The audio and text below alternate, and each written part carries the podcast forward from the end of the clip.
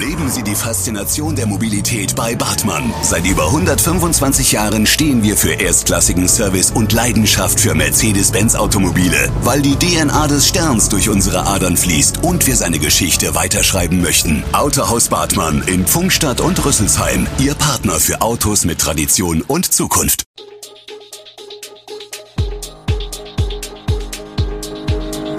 Gude, unser morgendliches News Update. Das Wichtigste aus Südhessen für Sie im Überblick. Guten Morgen aus Darmstadt an diesem 7. Februar. Freie Plätze in Darmstädter Frauenhäusern, Sturm im Kreis Darmstadt-Dieburg und immer mehr Straftaten gegen Politiker. Das und mehr gibt es heute für Sie im Podcast. Die Darmstädter Frauenhäuser melden freie Plätze.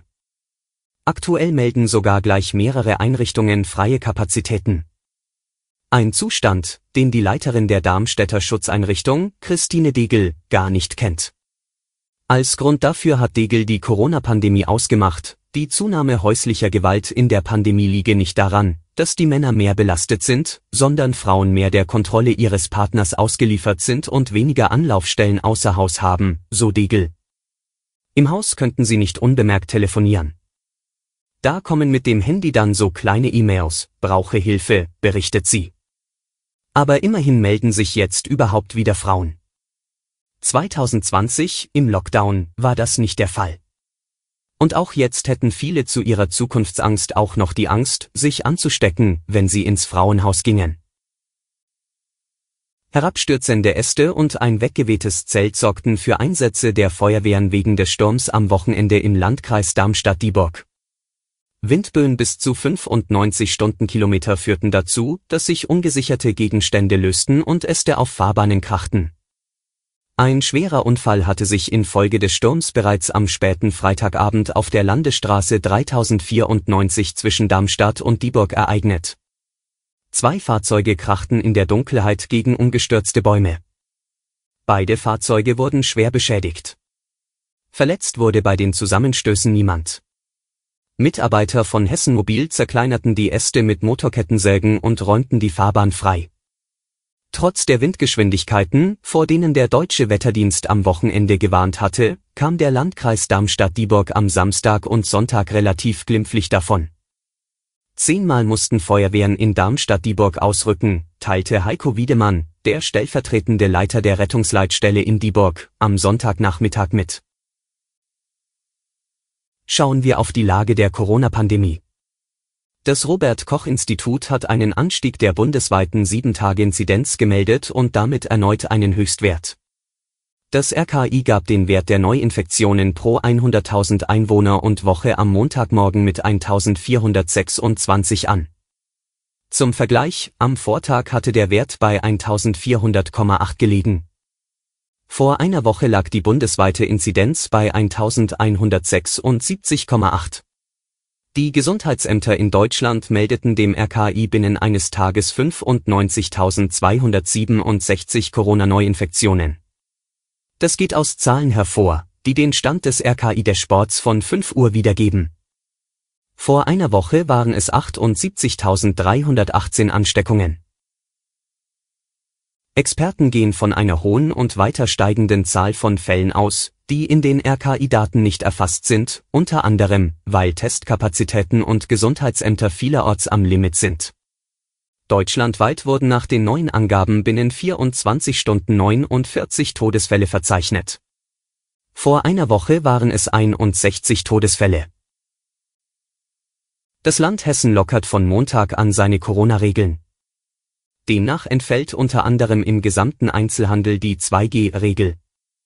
Zudem werden nach dem Beschluss des Corona-Kabinetts vom Freitagabend künftig für Großveranstaltungen wieder mehr Zuschauer zugelassen, wie die Staatskanzlei am Samstag in Wiesbaden mitteilte.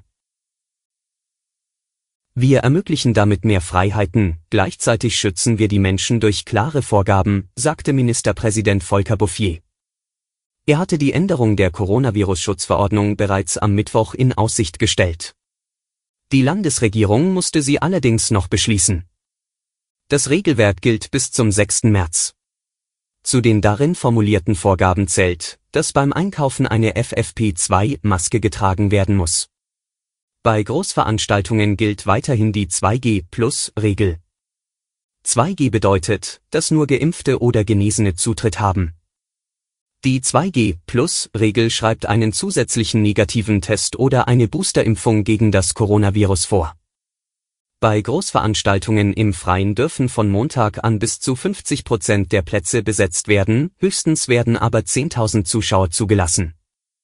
Im Innenbereich wird die Auslastung auf maximal 30 Prozent und 4000 Besucher und Besucherinnen begrenzt. Bouffier sprach von einem Beitrag für mehr Klarheit. Wir unterscheiden jetzt nicht mehr zwischen Grundbedarf und dem übrigen Einzelhandel, sondern behandeln diese Bereiche gleich, sagte er. Bislang waren von der 2G-Pflicht in Hessen nur Geschäfte des täglichen Bedarfs, wie etwa Lebensmittelmärkte und Apotheken, ausgenommen. Darmstadt hatte aber am Freitag schon angekündigt, das nicht mehr zu kontrollieren. Bundesinnenministerin Nancy Faeser ist besorgt über die Zunahme politisch motivierter Straftaten gegen Politikerinnen und Politiker. Sozialen Medien seien dabei Brandbeschleuniger. Laut aktuellen Zahlen des Bundeskriminalamts BKA, die dem Handelsblatt vorliegen, sind die Straftaten gegen Amts- und Mandatsträger um fast 200 Prozent gestiegen. Im Jahr 2021 waren es den Angaben zufolge 4.458 Straftaten, 2017 waren es noch 1.527. Die Zahlen sind erst vorläufig. Der starke Anstieg dieser Taten zeigt eine Verrohung und eine Verachtung von Staat und Demokratie, die mir große Sorge macht und die konsequentes Handeln erfordert, sagte die SPD-Politikerin. Feser will dafür sorgen, dass die sozialen Medien sich nicht für die Verbreitung von Hass und Verschwörungsideologien missbrauchen lassen und die gesetzlichen Verpflichtungen zum Löschen und Melden von Mordaufrufen und ähnlich gefährlichen Hassspots einhalten. Das BKA führt den Anstieg unter anderem auf Radikalisierungstendenzen in den sozialen Medien durch die Corona-Pandemie zurück. Die Behörde hat dabei vor allem den Messengerdienst Telegram im Blick. Dort seien im Rahmen der Corona-Pandemie Beleidigungen, Bedrohungen und Aufrufe zu Tötungsdelikten sichergestellt worden.